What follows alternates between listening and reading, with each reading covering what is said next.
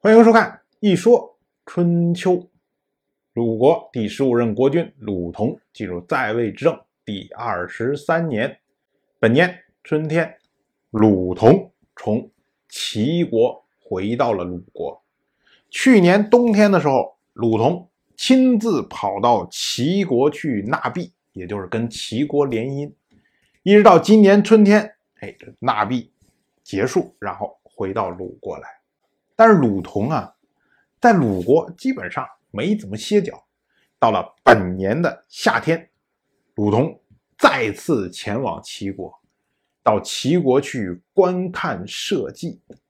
社稷也就是祭祀社，所谓社呢，就是土地神。我们之前讲过，春秋时代一年四次例行祭祀，有交祭、余祭、藏祭、增祭。其中呢，按照周历，在春夏之交的时候举行的是交际，但是交际呢，它是祭天的，它属于官方性质的或者国家层面上的这种祭祀，而社稷呢，则是对应的祭地的，它属于民间性质更多的这么一祭祀。所以呢，一到社稷的时候，就好像今天我们说赶庙会一样。这些全国的青年呢，尤其是未婚的男女，都会参加其中。春秋时代不像后世讲什么男女授受不亲呐，什么男女大防啊，这些东西通通都没有。所以，像在社稷的这种大型的聚会上面，年轻男女寻求配偶，甚至自行交配，这在当时社会上。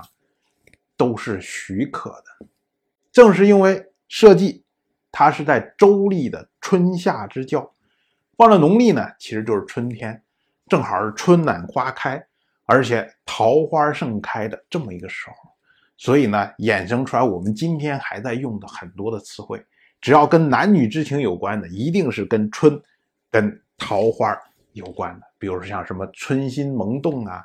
像什么桃花运呐，什么这些词汇都是从这儿来的。甚至呢，还有一种说法说，我们现在所说的现代社会“社会”这么两个词，它呢其实本质上就是社稷之会的意思，说的就是说男女在其中相互交际来往，最终呢繁衍生息，这就是社会。除了齐国有社稷之外，其他的各个诸侯国都有类似的活动，只不过名称不同而已。像燕国叫做游祖，宋国呢叫做桑林，叫桑林之会；楚国呢叫做云梦之会，都是类似的。当然，也正是因为参加的人多，所以呢，国家也慢慢涉嫌其中，在其中检阅军队，展示军力。显一下自己的肌肉。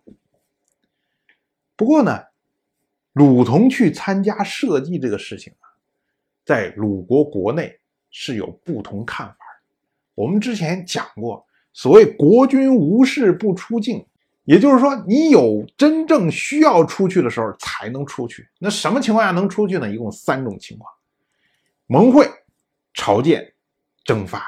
除了三种情况之外的事儿。都叫无事，所以你观看社稷这个事情是无事出境，那就会有人出来来劝解。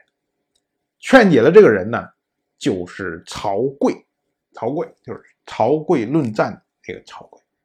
曹刿当时就劝鲁同不要去，说你别去啊，说这个礼仪这个东西啊，是用来整顿百姓的。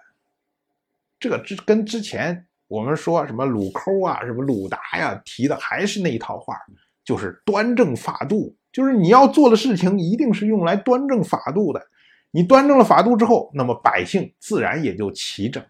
这位曹刿接着就说：“所以你看，为什么盟会、朝见、征伐，这才算国君的事务，才算是能出去呢？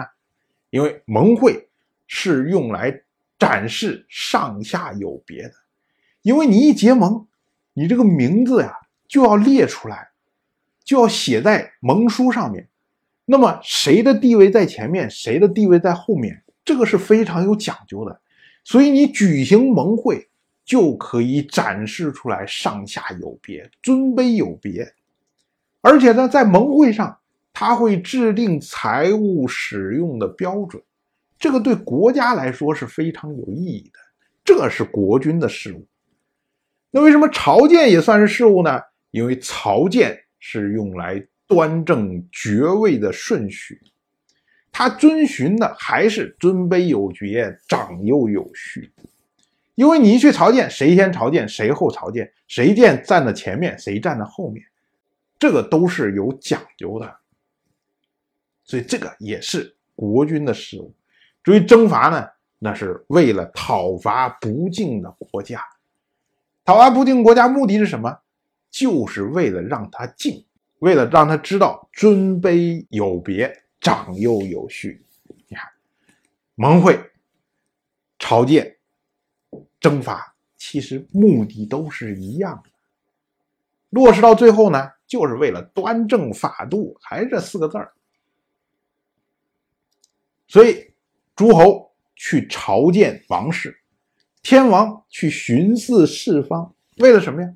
都是为了把这些原则、把这些法度能够让大家熟知熟悉，最后呢，能够运用在生活生产之中，都是为了这个目的。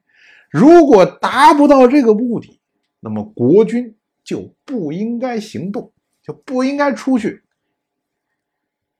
而且呢，国君跟平常人不一样，他的一举一动都会被记录下来。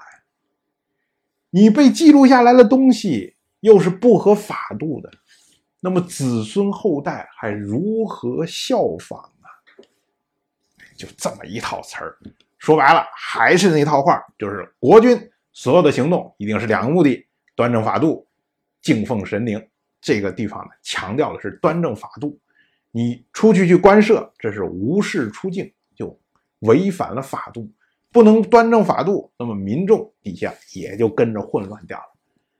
哎，拿这套词来说话。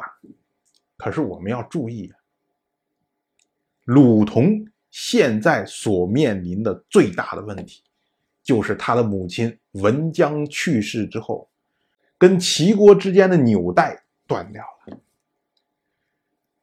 那么鲁同急于和齐国接亲，实际上是希望把这个纽带重新建立起来。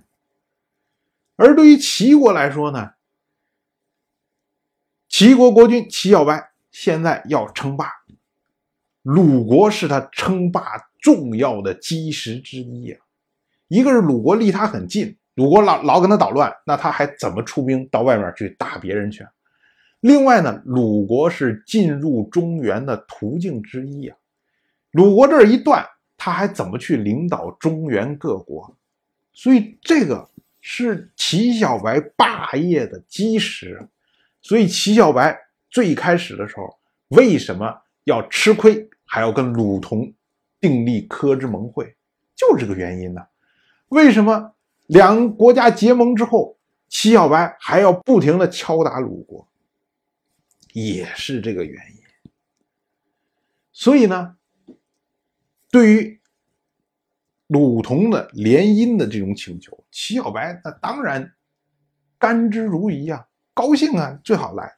但是同时，齐小白忘不了恩威并举，让鲁同来齐国官舍，实际上也是为了向鲁同展示齐国的繁荣。展示齐国军力的强大，所以两边都是有目的的，这才能一拍即合。